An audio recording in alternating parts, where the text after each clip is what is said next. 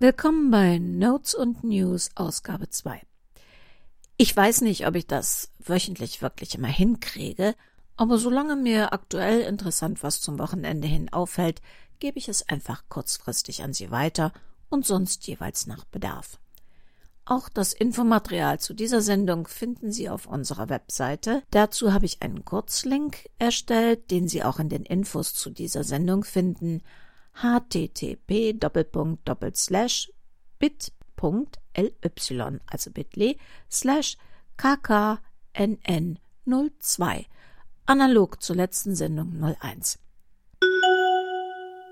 Nummer 1 ist ein Ausflugstipp der auf meiner eigenen To-Do-Liste ganz weit oben steht. Und er ist etwas für alle, die sich in Richtung Sauerland bewegen können.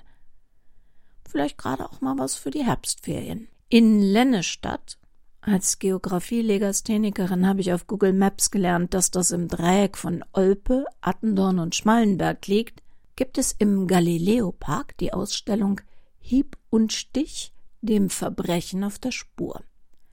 Die Ausstellung wurde zusammengestellt von der Rechtsmedizin der Charité Berlin. An zwei Tatorten darf man dort selbst ermitteln und auf klassische Spurensuche gehen. Und dabei steht die gesamte Palette der Forensik zur Verfügung. Ballistik, Blutanalysen, Mantrailer, Fingerabdrücke, alles dabei.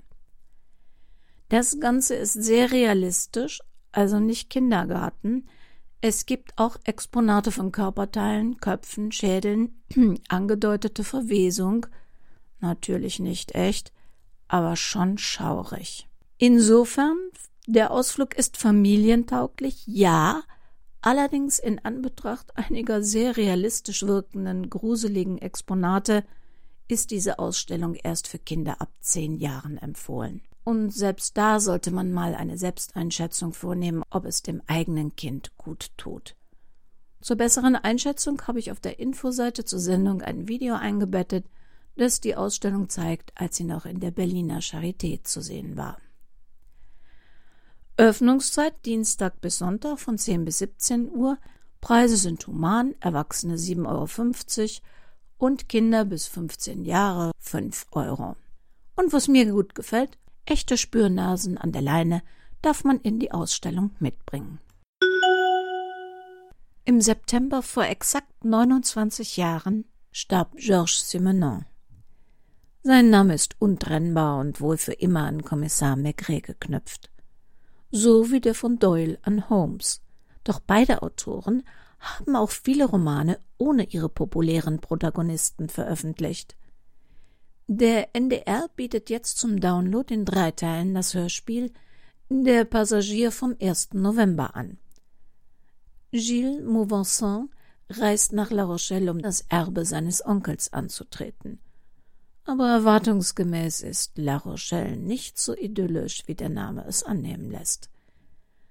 Das Hörspiel ist übrigens ein Archivschätzchen und eine Produktion aus dem Jahr 1956. Ich persönlich fand es sehr amüsant, die unverkennbare Stimme von Inge Meisel in einem Hörspiel von Simenon wiederzuhören. Ich mag die alten Hörspiele und ich weiß, dass viele von Ihnen auch Fans sind. Alle drei Teile dieses Hörspiels werden bis September 2019 als kostenloser Download zur Verfügung stehen. Link zu den Downloads auf der Infoseite.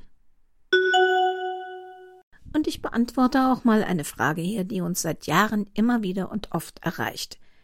Die Tatortmelodie, die Heiko Schotte, alias Schotti oder auch Bjarne Mädel in der TV-Serie Tatortreiniger als Handyklingelton hat, die kann man tatsächlich kostenlos und ganz legal bei der ARD für sein Handy herunterladen.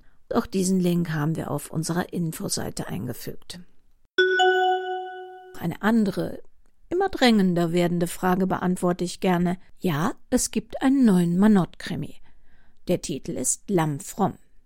Maike Reinhardt, die ja immer mal wieder seit ihrer Bekanntschaft mit Barbara Manott im Krimi Spiegelblind, den es nur in unserem Shop gibt, mit dabei ist, sie ist verschwunden. Zunächst glaubt nur Frau Klammer, dass etwas passiert sein muss, doch nach und nach findet sie heraus, dass Maikes unbekannte Vergangenheit Anlass gibt, sich wirklich Sorgen zu machen. Start dieses Zwölften-Notfalls ist schon bald, und zwar am Donnerstag, dem 18. Oktober. Der letzte Tipp ist ein Geschenktipp. Normale Krimi-Bücher empfehle ich hier nicht. Also der tausendste neue Wallander oder der Krimi, der besser ist als alles, was Stieg Larsson je schrieb, sowie die Miss Marple unserer Zeit, also die müssen ihre Leser schon alleine finden. Aber ein Buch fiel mir auf, weil ich Mails zu unserem Kurzkrimi Clara kocht bekam. Und da wurde immer wieder gefragt, ob Zucchinis eigentlich wirklich giftig sein können. Die Antwort ja, unter bestimmten Anzuchtbedingungen sind Zucchinis durchaus giftig, weshalb man in diesem Fall wirklich besser immer zu Zuchtsamen greift. Aber Zucchinis sind nicht die einzigen giftigen Pflanzen, die sich harmlos hübsch in unseren Gärten und Feldern kringeln. 111 tödliche Pflanzen, die man kennen muss, von Claudia Blasel, ist ein überaus interessantes Buch für Krimifreunde mit einem Hang zu schwarzem Humor. Mögliche Folgen und Nebenwirkungen des Lesegenusses erhöhte Wachsamkeit beim Kauf von Dekoobjekten, die andernorts auch gerne Killer- oder Selbstmordbäume genannt werden, argwöhnisches Beobachten eigener Zimtvorräte und eine latente Angst vor Regenschirmen. Wie gesagt, zu Risiken und Nebenwirkungen fragen Sie dann bitte Ihren Bibliothekar oder Floristen.